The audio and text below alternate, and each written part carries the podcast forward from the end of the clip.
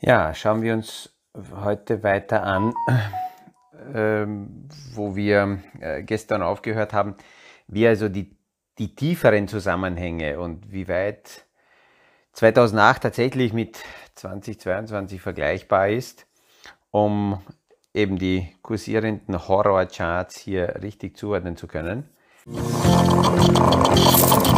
Aus dem Kaffeesatz, der Podcast von AL und E Consulting. Aktuelle Kapitalmarkt- und Wirtschaftsfragen verständlich erklärt mit Scholt Janosch.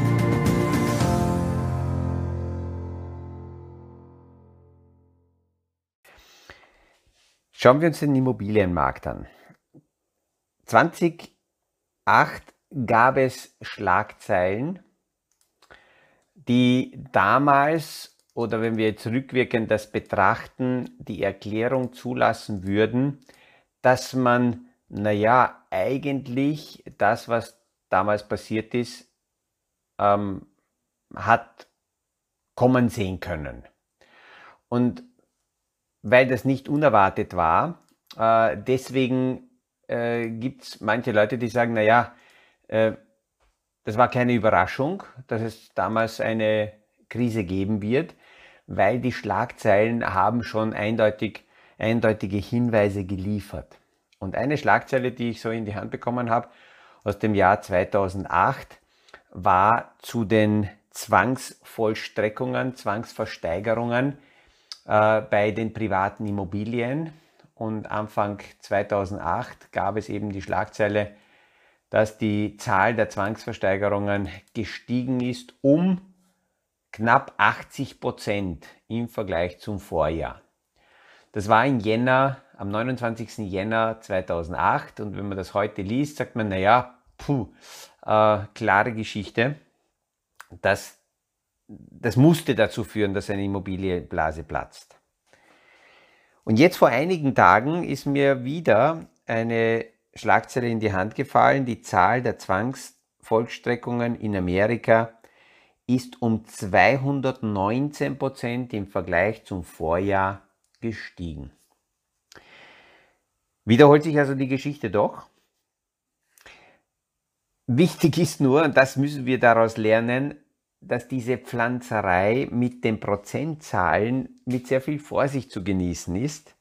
Es ist natürlich immer die Frage, von welchem Niveau aus messe ich, von welchem Level aus schaue ich mir die aktuellen Zahlen an. Und die Zahlen waren bei den Zwangsvollstreckungen in Amerika im Jahr 2010 am höchsten, in Summe mit 1,6 Millionen und sind massiv gefallen und wir hatten 2021 einen Tiefstand, nur damit wir da die Relation sehen, von 1,6 Millionen ist die Zahl gefallen auf 65.000. Und jetzt ist von 65.000 angestiegen auf 164.000. Prozentuell gesehen ist auf niedrigem Niveau natürlich das eine brutale Steigerung, aber es müsste vom jetzigen Niveau zumindest auf das Zehnfache steigen, damit wir in die Nähe der Zahlen von 2009, 2010 kommen. Das heißt, wenn wir jetzt die, die äh, Muster vergleichen, dann gibt es möglicherweise da und dort Restthemen, die diesen Schluss zulassen, dass sich Modelle wiederholen. Trotzdem muss man aber ganz klar sagen, die Marktbildung an den Kapitalanlagemärkten steuert sich nicht nach alten Mustern, sondern nach der Frage Angebot und Nachfrage und vor allem nach der Frage, was macht der Kapitalmarkt jetzt aktuell aus den aktuellen Nachrichten. Es sind, das haben wir schon einige Male besprochen, meist nicht die Nachrichten so entscheidend, sondern eben die Frage, was der Markt daraus macht. Ich bin noch weiter drauf geblieben auf dieser Frage, wie weit Vergangenheitsmuster sinnvoll sind und da hilft ein Aufsatz ähm, von äh, Gary Klein und äh, Daniel Kahnemann aus dem Jahr 2009. Die haben das auch wissenschaftlich untersucht und haben gesagt, in lernenden, in lernfreudigen Systemen, also in, in, Organis in, in, in Organisationen oder in Systemen, die grundsätzlich stabil sind, sich an starre Regeln halten müssen, können Muster etwas bringen, weil man das als Vorteil für sich nutzen kann, weil die äußeren Parameter nicht ändern. Also wie zum Beispiel beim Schachspielen oder beim Poker, da bringen Muster etwas, wenn man sich alle Schachschritte aus den vergangenen Jahrzehnten, aus vielen Spielen, die man selbst gespielt hat, merken könnte und weiß, was hat jeder Schritt für eine Folge und was passiert danach. Dort bringen Muster etwas. Die Kapitalanlagemärkte haben aber keine so klaren und starren ähm, Regelwerke und Abläufe und es gibt viel zu viele Parameter, die sich permanent ändern können, viel zu viele Einflussfaktoren, so dass hier man zusammengefasst sagen kann, im Kapitalmarkt bringen solche Vergleichsmuster aus der Vergangenheit gar nichts. Abgesehen vom verkäuferischen Effekt, weil derjenige, der diese Zusammenhänge aufzeigt, möglicherweise äh, vertrauenswürdiger erscheint und damit er seine Produkte besser verkaufen kann. Jetzt fassen wir mal zusammen, was mache ich damit, was ich gestern und heute im Podcast hier aus diesem Blickwinkel beleuchtet habe. Erstens ist es immer wieder ganz wichtig, und da kehre ich dorthin zurück, was die nette Zuhörerin mir ähm, äh, geschrieben hat, dass es wichtig ist, in jemanden auch äh, jemanden zu haben, mit dem ich gemeinsam eine Strategie besprechen kann, festlegen kann, der mich möglicherweise in, in äh, schwierigen Situationen sogar daran erinnert, dass ich bei meiner Strategie bleiben wollte, dass ich meine Strategie eben nicht verlasse aufgrund von irgendwelchen kurzfristigen Ereignissen oder kurzfristigen Impulsen, die ähm, ja in Wahrheit nichts damit zu tun haben, was meine Grundüberlegung war äh, in der Strategie. Also dafür wäre ein Partner sehr, sehr gut. Und wenn ich so eine Idee habe und eine Strategie habe, dann kann ich alle Außengeräusche nehmen und mir die Frage stellen, wie weit betrifft mich das? Ist das etwas, was für mich wesentlich ist? Ist das eine Geschichte, die mich überhaupt betrifft? Oder kann ich bewusst diese Sache an mir vorbeiziehen lassen, weil das nichts mit meinen Grundkonzepten zu tun hat. Oder ich fühle mich sogar in meiner Grundidee, in meiner Grundhaltung bestärkt, weil die kausalen Zusammenhänge, die hier aufgezeigt werden, ich entweder schon so sehe und eingebaut habe oder es gar nicht so sehe. Und ich das ganz, ganz beruhigt aus der Distanz betrachten kann. Meine Markterwartung ist deswegen wichtig, weil wenn ich heute mir die Marktsituation anschaue und bei einem, äh, in einem Portfolio dabei bin, äh, Teile zu investieren, dann gehe ich davon aus, dass wir möglicherweise immer noch in einem übergeordneten Bärenmarkt sind. Wir haben jetzt eine sehr starke Dynamik in der Erholung gesehen. A weiß ich in meiner Marktmeinung, dass diese Erholung nicht ewig so weitergehen wird. Was ich aber nicht sagen kann, ob die Erholung und diese Rallye jetzt an den aktuellen Widerstandszonen stehen bleibt und wieder dreht und dieser übergeordnete Bärenmarkt weiterhin aufrecht bleibt oder sogar in der Dynamik diese aktuellen Schwellwerte äh, durchbricht und dann aus diesen Widerständen Kaufsignale werden und wir diesen Bärenmarkt als recht kurzen Bärenmarkt dann verbuchen können und damit wir raus sind. Das kann ich also nicht sagen, aber ich brauche eine Meinung, wenn ich hineingehe, um zu sagen, okay, selbst wenn ich hinein investiere und der Markt prallt ab, was mache ich dann? Ich kann meine notwendigen Reaktionen immer nur dann überlegen, wenn ich im Vorfeld schon klar mir sage, okay, was ist meine Marktmeinung und wie gehe ich damit um, wenn die Geschichte in eine ganz andere Richtung sich entwickelt. Spielt sich das noch im Rahmen ab?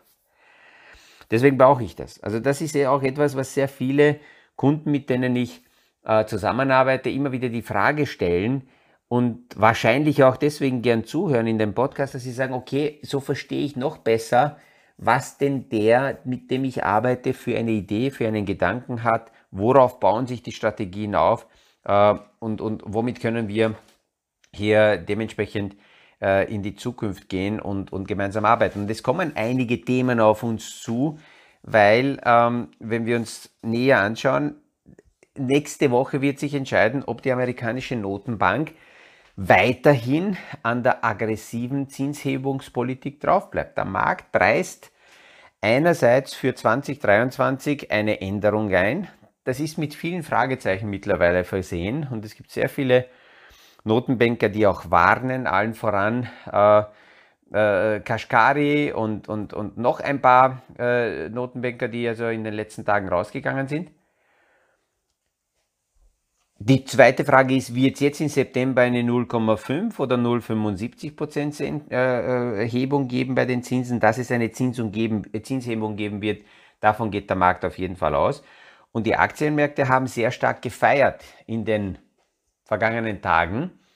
Äh, die Anleihenmärkte nicht so stark. Und das wird auch eine Frage sein, wie entwickelt sich das weiter, weil immer wenn Anleihen und Aktien so stark auseinanderlaufen, dann löst sich das früher oder später auf. Und dieses Auseinanderlaufen kann sich derzeit entweder auflösen, weil die amerikanische Notenbank die Zinshebung stoppt, verlangsamt und tatsächlich 23 eine, eine Änderung der Zinspolitik einleitet oder die Aktienmärkte sind zu weit weggelaufen und müssen wieder zurückkommen. Wieder zurückkorrigieren. Und wenn sie zurückkorrigieren, kommt die nächste Preisfrage. Wo sind die nächsten Tiefs? Sind die tiefer als die Tiefs, die wir Mitte Juni gesehen haben? Dann ist nichts mit beider Deep. Zumindest nicht in der Nähe der alten Tiefs. Sind die neuen Tiefs aber höher? Das heißt, der Markt dreht mittlerweile aus diesem Bärenmarkt raus, dann sind die Tiefs natürlich beide Dip. Tiefs. Und diese Frage wird uns weiter beschäftigen. Es kommt auch immer wieder die Frage auf, was könnte so ein Beschleuniger sein, damit wir aus diesem Bärenmarkt in einen Bullenmarkt hineingehen. Und ähm, wir sehen, dass die Konsumlaune nicht boomt, aber auch nicht zusammengebrochen ist. Äh, das ist also die Frage, was müsste passieren, damit ein Bullenmarktimpuls passiert? Kriegsende mit der Ukraine, Energieversorgungsprobleme beendet? Das glaube ich nicht. So hart es klingt, weil die Energieversorgungsthematik ist eine strukturelle Problematik und wir merken aktuell, dass das natürlich beschleunigt uns erreicht hat.